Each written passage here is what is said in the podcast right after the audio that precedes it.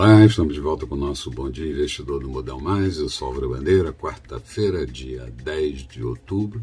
E ontem mercados tiveram um dia de oscilações modestas, com as bolsas americanas realizando lucro recente depois de seguidos recordes de pontuação nos seus índices.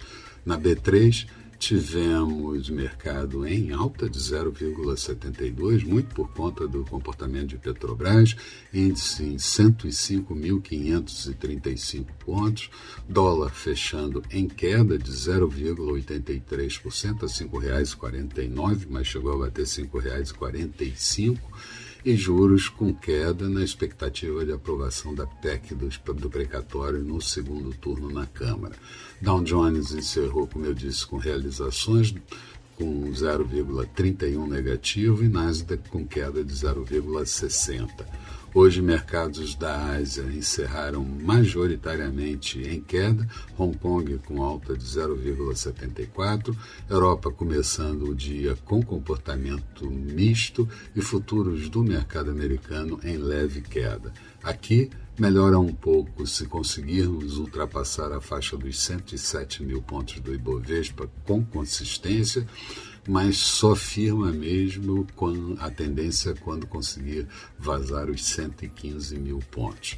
Ontem a expectativa, depois de pregar encerrado, ficou toda ela focada durante a noite na PEC dos precatórios, que acabou sendo aprovada no segundo turno e segue para o Senado. Por lá a parada vai ser um pouco mais dura, que tem que votar até o dia 20 de novembro para não comprometer os Auxílio Brasil que o governo está instalando. Revés apenas na manutenção da regra de ouro é, menos mal que isso tenha acontecido.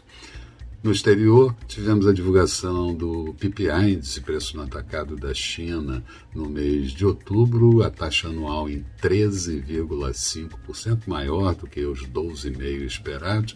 No mês de outubro, taxa de 2,5%. Mas, em compensação, a inflação pelos preços ao consumidor anual está em 1,5%, previsão era 1,4%. No mês, alta de 0,7% e no ano, igual taxa de 0,7%.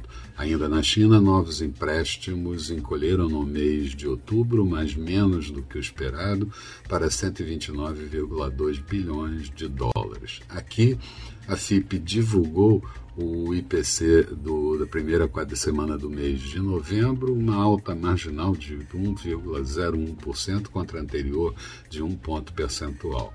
Mas a gestora Advent de recursos que tem feito bons serviços aqui no Brasil enxerga sentimento negativo de estrangeiros contra o Brasil inclusive no que diz respeito aos investimentos de longo prazo.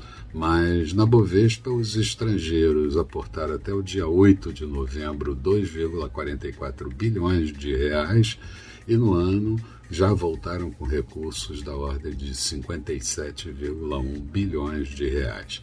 Na agenda do dia, vamos ter a divulgação daqui a pouquinho do IGPM da primeira prévia de novembro, sai a inflação oficial de outubro pelo IPCA, produção industrial do mês de setembro e fluxo de recursos do câmbio eh, cambiais ao longo da semana anterior. Nos Estados Unidos, a inflação pelo CPI, na Alemanha também, e o Departamento de Estado americano de Energia mostra os estoques de petróleo na semana anterior, mas os estoques pela EPI encolheram 2,5 milhões de barris na semana. Expectativa para o dia: Bovespa pode seguir em alta, dólar e juros, dependendo do comportamento do IPCA do mês de outubro. Falando de mercados, Bolsa de Londres agora há pouco tinha alta de 0,51, mas Paris caía 0,10 e Frankfurt em queda de 0,05%. Petróleo WTI também oscilando em queda de 0,67 em Nova York, barril a 83 dólares e 59 centavos. Euro em queda em relação ao dólar a 1,158 da moeda americana. Notes americanos títulos de 10 anos, taxa de juros em alta para 1,48%.